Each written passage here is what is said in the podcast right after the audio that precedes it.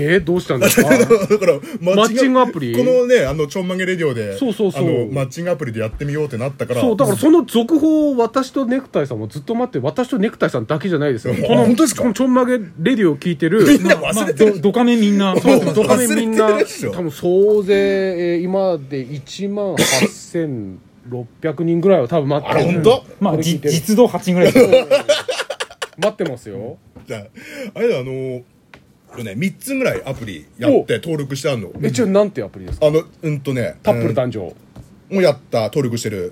あとなんだっけなあと塾活ってやつ塾 活。塾女のおばさんと出会えるやつえーちょっとなんか変なんか違うかななんか違う気がするな。でそこが一番食いつきよくて、足塾活跡とか塾活年齢的にってこと年齢的にうんあのこうメールがいっぱい来るし、んそれは無料なんですか無料全部無料だ、すうんであの全部に、んその有名どころのマッチングアプリもみんなが結構出会ってるような、いはいはい有名どころのやつにもゼブラちゃんそこリーマンっていう名前で登録して、あのー D2 の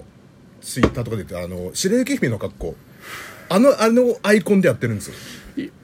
気持ち悪い。うん、だからそれでもう反応はあるかってことでああ、その出会いそうがい真う、のあ、そう。本当にじゃあもうゼブラとしてやってんだ。そうそうそうそうへーすごいね。もうまんまをこの人これを愛してくれる人と出会いたいからこそずっとやってやってんのそれで登録してるおーではいその上でその塾活ってやつはすごいいっぱいメール来るから、へーでそのメールいっぱい来るんだけど必ずそのメールにあのね赤のパトランプがついてるのうん横にそれどどういう意味赤のパトランプ、んこれをポチッと押した瞬間に5万円が 急に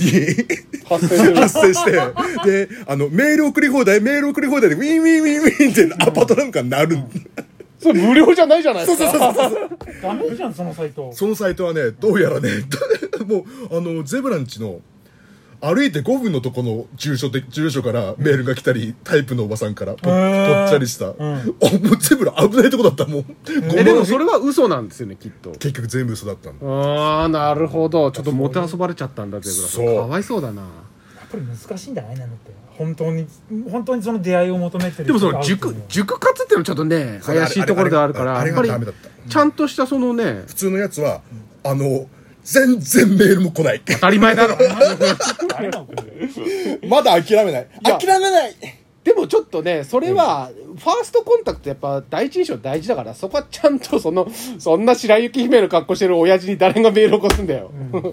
ちゃんとコンビニしてさ そうそうそうだってさ、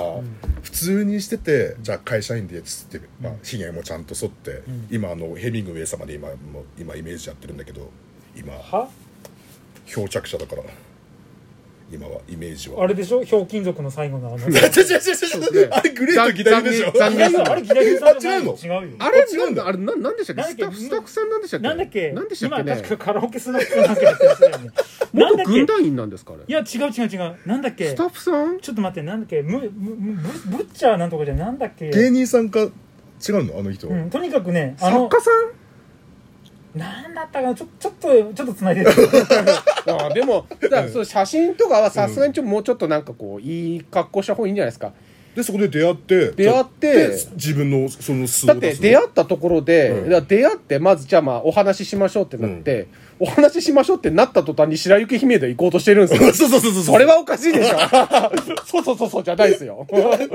はいはいブッチー武者さん無視無視そうそうそうそうそうあの本名武者弘和さん無視お笑いタレント俳優さんおほどーあそうそうそうそう芸人さんああそう一応芸人さんらしいよあそうなんだ、んええええええこの人ね分かる わ覚えてる覚えてる覚えてる、うんうんうんうんそうえでも、うんいやでもそれはちょっと変じゃないですかじゃやあっぱ第何一い何回目かのデートで正体をばらすのもし出会えたとしたらや正体ばらすっていうか、んそれが別に正体じゃないじゃないですか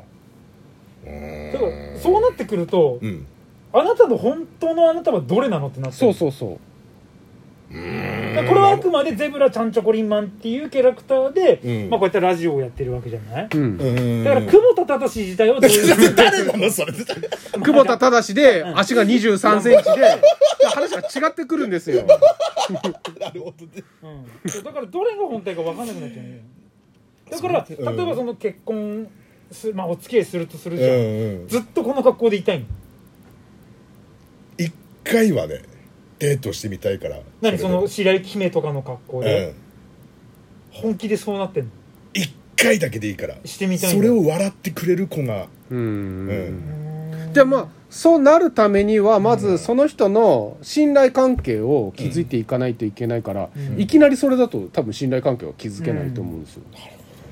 だから普通にまずは吉尾さんとしてそうそう吉そ尾のさん本名のねうん接触していってうんで仲良くなってある程度打ち解けたところで、実は俺こういう格好をしてデートをしてみたいんだって言ってみて、うんうんうんうんそこで初めて着るか着ないかなんてない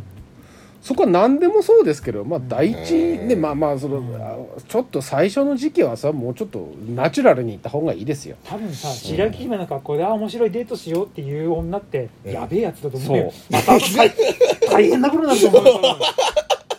もうちゃんとした写真をまず撮って、うんってことだと思いますけどねあその上で実はゼブラっていう名前でラジオやってんだよって言って、うんこういうキャラクターなんだよで見せればやりやすいじゃん、そうそうそうそうそうあー入りやすいじゃんそうそうそう、んんんで絶一対回いきなりギャングで一回なんかどっかこうライブでも見に行こうとかんゼブラで行こうぜみたいうんな変な感じ格好で「えでやだ」って言っていけるぐらいの方がいいと思うんだけど、そうそう初めっからそれに食いつく女は絶対やばいって、うんやり直しか やり直しだよ皆さんすみませんでしたはうんいじ人生やり直してみてください殺 した これはギャグなのかああのあの初めて見たエロビ殺した血が強い